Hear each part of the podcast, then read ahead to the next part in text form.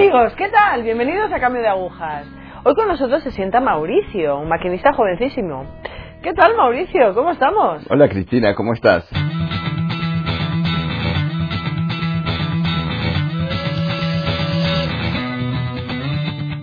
Bueno, pues a ver, vamos a remontarnos un poco a esa juventud, adolescencia, esa presencia de Dios quizás.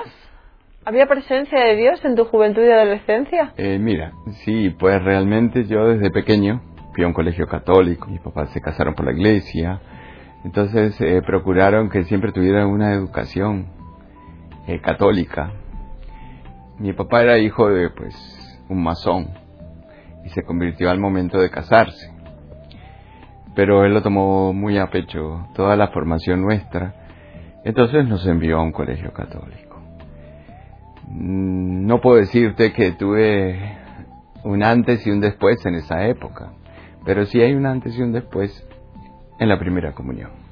A ver. Para mí la primera comunión fue la primera experiencia eh, fuerte de Dios, eh, donde realmente la viví como una experiencia que me iba a marcar toda la vida. Eh, esa primera comunión y esa catequesis de los de los que, te- que teníamos en ese tiempo sobre la Eucaristía, sobre la confesión, sobre el amor al Papa y a la Eucaristía eh, y sobre la Virgen, obviamente, eh, pues marcó toda mi vida hasta el día de hoy. Mm. ¿Qué sentiste? A ver. Porque, ¿qué, qué edad tenías? ¿A qué, a qué edad? A ver, Siete, espera. tenía Vamos a rememorar un poco A más. ver, a ver. ¿En qué país, en qué país has nacido, Mauricio? Nací en Uruguay, Vale. de familia italiana, y bueno, he vivido la mitad de mi vida en Uruguay y la otra mitad en Colombia. Vale. ¿A qué edad tomáis la comunión en...? A las, en esa época era a los siete años. Ah, bueno, siete, muy jóvenes. años. Vale, pues un niño de siete años, Sí. dime qué sintió ese niño de siete años. Ese niño de siete años sintió verdaderamente que Jesús estaba presente en esa, en esa Eucaristía. Sintió verdaderamente que Dios estaba vivo. Sintió verdaderamente que quería hacer, claro, estábamos en un colegio salesiano, ¿no? Entonces todos queríamos, o por lo menos yo, queríamos ser como Domingo Sabio, morir antes que pecar. Y confesarse y comulgar y, y bueno, y estar preparado siempre para cuando Dios nos llamara. Pero esa experiencia primera de la primera comunión fue, fue determinante.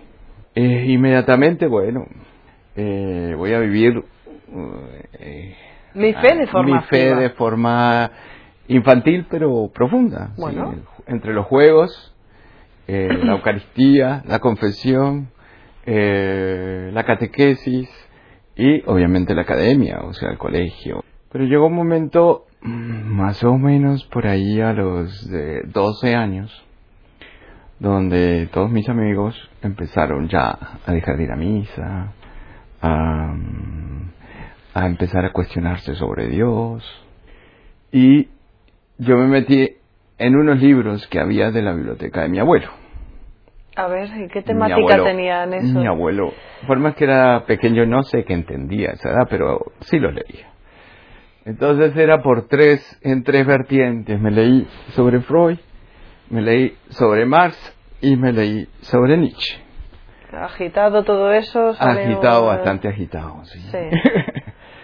Eh, obviamente que Freud negaba a Dios por la psicología y la corporeidad y Marx lo negaba por el- la justicia social y este y ya finalmente Nietzsche lo negaba y decía que había muerto. Entonces ahí entré en una crisis. Yo creo que mi cabeza se había vuelto atea, pero yo seguía yendo a misa y confesándome. ¿Sí? madre, a ver. mm, No sé. es como extraño. Por un lado sentía que, que ese ateísmo era real. Por otro lado, continuaba mi, yo creo que ahí estaba mi búsqueda de Dios. Ateísmo, a mí lo, lo que me está surgiendo es la pregunta de, preocupante también de, ¿esto lo manifestabas? Quiero decir, que hasta entonces había sido un ejemplo de católico practicante, de católico convencido, y esto lo expresabas eh, a tus amigos les decías, Dios a es mis, lo a peor. mis amigos, claro, porque ninguno de mis amigos eh, le daba por la lectura. Pues aquella época no había ni computadores, ni internet, ni nada. Estamos en los años 70, ¿no? Hace mucho tiempo. Pero realmente en mi fuero interno yo seguía yendo a misa. Vale, Pero cuando a hasta que misa llegó. y ¿Cómo? esta cabeza tuya eh, se arrodillaba ante Dios, ¿tú qué sentías? ¿No sentías una lucha interior muy grande. Hasta que en un momento digo, bueno, finalmente Señor, eh, Dios, si tú existes, tienes que ser más fuerte. Así que todas estas doctrinas y todas estas ideologías que me han metido en la cabeza, o que me he metido, o que he leído, o que tantas cosas, ¿sí? tienes que tú mostrarte de una manera que, que yo pueda sentir que tú estás vivo. Bueno, y eso poco a poco mm, me fui acercando hasta que pues un 15 de agosto me invitaron a una ordenación sacerdotal. Entonces eh, llegué, me confesé, pero más, un poquito más profundamente ese día, porque la angustia era muy grande. en realidad esa angustia venía de que cuando uno se enfrenta, que hacía dos años, un año, había muerto mi bisabuela, cuando uno se enfrenta al problema de la muerte y a la existencia efímera, pues realmente eso no tiene solución. ¿sí? Cuando empieza eh, esta misa, empiezan cantando hacia ti morada santa. Sí. Y cuando van cantando, empiezan a cantar esa canción, empiezo yo a sentir que eso era una realidad. Que yo no iba hacia la tumba, sino que iba hacia la morada santa. Pero empiezo a sentirlo, ¿sí?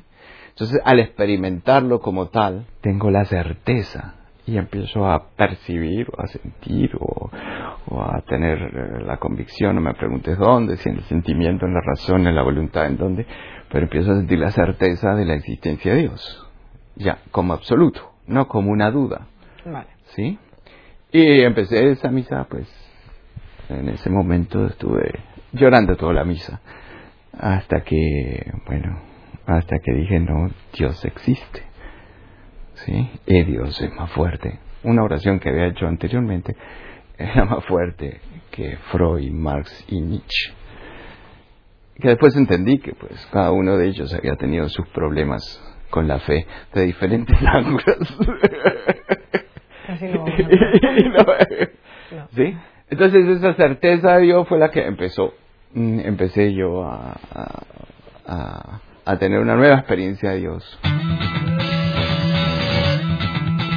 Vale, ¿en qué se manifiesta todo esto? ¿Cómo se Se manifiesta todo esto? inmediatamente mm, leyendo una vez la, mm, la palabra, mm, a los- al poco tiempo lo primero que se manifestó fue en que comencé a volver a rezar el rosario que me había enseñado mi bisabuela y en el rosario yo encontraba paz. Eh, obviamente que o ahora sí comencé a ir a misa todos los días y me fui y me presenté donde al párroco. Entonces le dije "Par- señor párroco qué puedo hacer entonces él me dijo "Mm, no sé. Ve, y acompañas a las a las a los grupos del rosario que hay en la parroquia. Entonces empecé a ir a los grupos del rosario en la parroquia. Y entonces en un determinado momento eh, sentí la pues eh, fui interpelado por la palabra que decía, ven y sígueme, deja todo lo que tienes y sígueme. Y esa palabra me caló muy hondo. Entonces yo de primera interpreté que pues era el llamado de Dios a seguirlo y que concretamente eh, yo debía entrar en un seminario. Entonces entré en un aspirantado, ¿sí? Ahí, ahí este, era, eh, de una congregación muy numerosa en Uruguay, X, y entonces este, ahí comenzó, comencé a caminar. Inmediatamente, pues, este, bueno, lo primero que, que fui fue a hacer, eh, preparar para el bautismo y la primera comunión en, en un, allá se llaman, en Uruguay se llaman cantegriles, es decir, los barrios muy pobres, Vale. tugurios en, en otras partes. o- Y comencé, el primer año fue eh, preparar para el bautismo y la primera comunión en, un, en ese barrio muy pobre que eh, al siguiente año mm, ya empecé a, ayudar al, a los sacerdotes, al que rezaba eh, misa por la radio, hacía una misa, las primeras misas por la radio que había en Uruguay, y misa por, por televisión. Y seguí con eh, la primera comunión y enseñando y perseverancia, etc. En determinado momento llegó un cuestionamiento si yo debía estar allí. ¿Cuál era el llamado de Dios? Eh, continué por un tiempo en discernimiento con los... ¿Cómo? Pero no te veo muy convencido. No, en ese momento no estaba muy convencido, ¿no? no estaba muy convencido. Eh, hice filosofía ahí y pues realmente, de acuerdo con los superiores, eh, me, me, retiré y continué estudiando teología como laico. Vale. ¿Sí?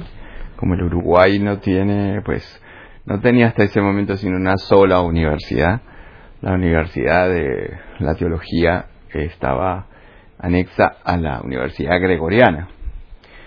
Entonces, bueno, estudié los cuatro años de teología. En, estando en ese tiempo, después también seguí en apostolado y seguí con jóvenes, etcétera. Y hubo otra cosa que determinó mi vida que fue mmm, una invitación al retiro internacional de sacerdotes, que el primero que hubo en Roma, organizado por la Renovación Carismática, y había 5.900 sacerdotes. Y a mí me invitaron y yo me ofrecí al padre Tom Forrest, que era el que dirigía eso, eh, a pues ayudar en la recepción de los sacerdotes. Creo que esa fue mm, mi experiencia más fuerte de la catolicidad y de descubrir la laicidad como un modo de vida, el ser laico. Realmente venían sacerdotes de todas partes, desde la India hasta el África, pasando por Europa y Estados Unidos, cada uno con sus características culturales y, y con la presencia de Juan Pablo II y de la Madre Teresa Calcuta. Esos fueron los, los primeros santos que conocí. Entonces, no, había conocido a algunos otros. Y este, y realmente esa fue una, una gran experiencia para mí, eh, que me marcó, me marcó el ver la fe como universal. No reducida al, a la comarca, al país, eh, al, al lugarcito, sino que la fe era católica, sí, o sea, pero como experiencia, no como yo estaba estudiando teología, entonces muchas cosas en teología que tuve esa gracia también, que la teología muchas de las cosas que iba estudiando iban concordando con el proceso de oración y con el proceso de, purificación y el proceso de seguir al Señor. Eh, de ahí esa fue la gran experiencia y de ahí más o menos eh, también otra eh, otro momento fundamental fue el encuentro del Papa con los jóvenes en Buenos Aires, este, que fue también muy impactante. Eh, en toda esta historia estoy en una pequeña comunidad. En esa pequeña comunidad, pues, eh, finalmente deciden que vaya a, a Colombia a estudiar este comunicación. Ah, bueno. Periodismo. Bien. Metimos en materia. Radio y televisión. en una fundación que se llamaba Lumen, en el Minuto de Dios. Entonces, este, ya por irme, me acuerdo que el confesor me dijo, tranquilo, no te preocupes. Jesús está en el sagrario aquí y está en el sagrario allá. Parecerá como, como elemental, ¿cierto? Pero eso fue lo que me, que a lo largo de toda mi vida también me quedó siempre marcado. ¿sí? Entonces fui a Colombia y en Colombia así tuve, eh, llegué al lo que se llamaba Lumen, que estaba dentro de el Minuto de Dios, ¿sí? Pues hice todo el curso y también comencé a hacer misiones. Entonces, misiones en diferentes ciudades de Colombia. Obviamente que la realidad De Colombia. de Colombia era absolutamente distinta a la realidad laicista y masona de mi país, ¿sí? O sea, era una realidad donde la fe podía no estar eh, este, a veces manifiesta. ¿sí? Ahí que manifiesta, pero ahí estaba. ¿sí? Es decir, en Colombia rascabas un poquito y ahí estaba la fe. En Uruguay había que hacer pozos para ver dónde estaba. Entonces hice misiones, misiones en el campo, misiones en muchas partes de Colombia, pero realmente lo fundamental era que ahí en el Minuto de Dios había un sacerdote que está introducida a su causa de, beatificación que se llama el Padre García Reiros. Entonces con el Padre García Reiros fue una... y el Padre Diego Jaramillo, obviamente. Eh, claro que el Padre García Reiros, el Padre Diego vive. Y y bueno, y tuve la experiencia en la comunidad allí, del Minuto de Dios. Eh, el padre García Herreros hacía como una gran síntesis que en todos estos problemas del ponconcilio, donde se, se dividía la iglesia entre derechas e izquierdas, entre eh, los que oraban y los que hacían trabajo social, entre los que amaban al Papa y los que lo odiaban, ¿sí? El padre García Herrero es un, hombre eh, muy ecuánime y había logrado, pues había logrado por inspiración del Espíritu Santo, estoy absolutamente seguro, un trabajo eh, para toda Colombia. Él daba un programa que se llamaba El Minuto de Dios. Daba un minuto por televisión. Y a través de ese programa daba un pensamiento. Y fue construyendo lo que, pues, eh, en ese momento como la, mm, búsqueda de la solución de los problemas sociales, pero a partir de una profunda espiritualidad y de una profunda dejarse amar por Dios y de un amor a Dios, ¿sí? basado en los sacramentos y basado en, lo, en las raíces de la fuente de la catolicidad. Realmente era, era, era algo que no lo había visto, no lo, no lo había visto en todos los lugares que había estado. En, en Uruguay, eh, esa unidad que la evangelización nace de la, del amor y de la unión con Dios. Y realmente, pues, a partir de ahí, pues, eh, ya te digo, hice varias misiones, eso decía en el campo, era en la selva, en los, bueno, mucho en la selva no, porque había mucha guerrilla. No me meto. mucho la selva, no, pero sí en lugares muy pobres. Este, una vez estábamos con, con un obispo que casi se lo comen las pirañas, por allá en el Amazonas, ¿sí?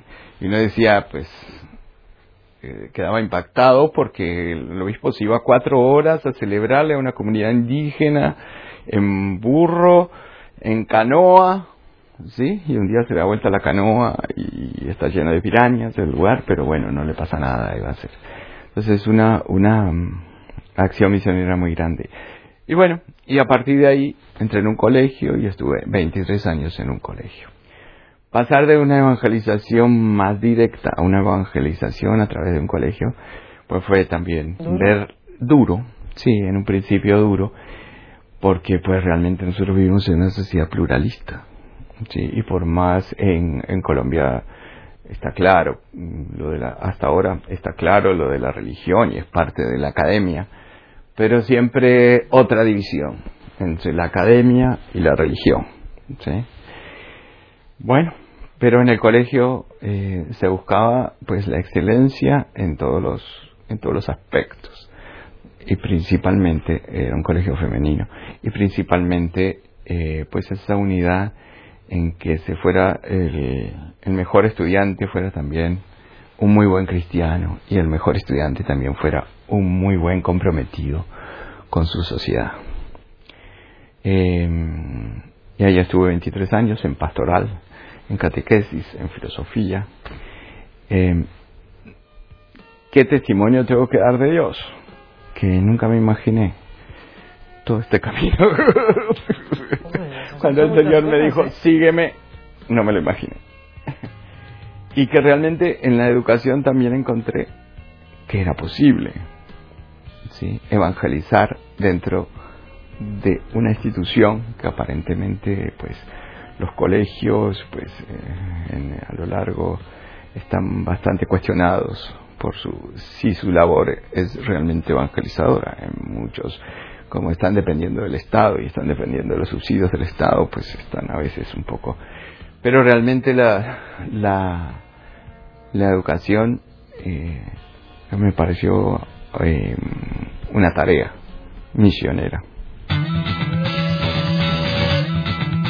entonces me enfermé me enfermé gravemente y, empecé a ver otro tipo de evangelización que era la evangelización por intercesión, la oración. ¿sí?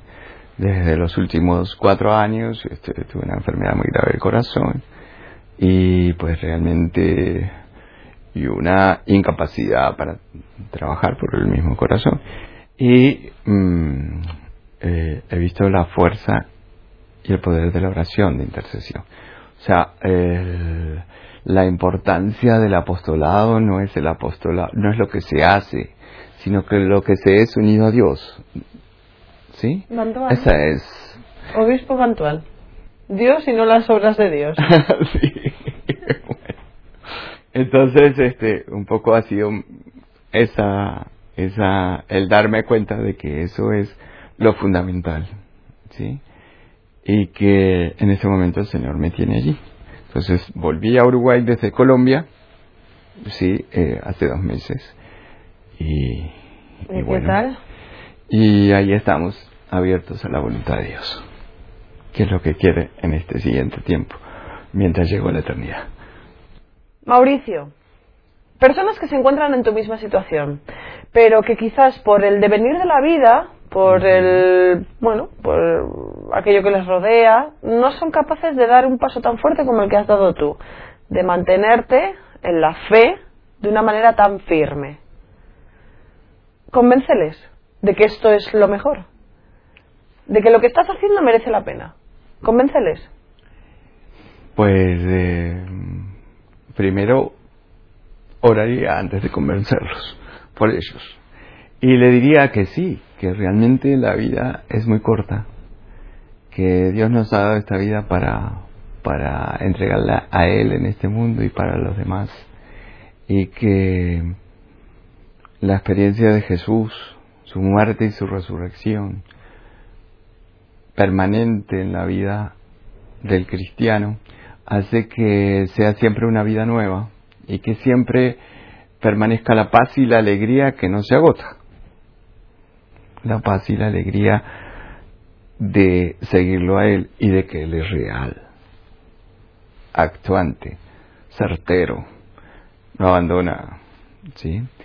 Y convencerlos, convencerlos de que Jesús tiene una madre y convencerlos de que la Eucaristía es un lugar de encuentro con Él y que la presencia de María es real y que nuestra vida es nada sin Dios. Es difícil convencerlos, pero pero realmente yo los convencería de que no hay nada más importante que saber que no estamos solos y que nuestra vida va camino hacia la eternidad, hacia ti, morada santa. Y poco más que añadir. Genial, Mauricio. Muchísimas gracias por estar Bueno, hoy aquí hoy con, con mucho nosotros. gusto. Sin Dios no hay nada. Mauricio lo tiene súper claro. Así que ya sabéis, aplicaros el cuento. Creed, creed y perseverad hacia ti, morada santa. Mauricio, gracias.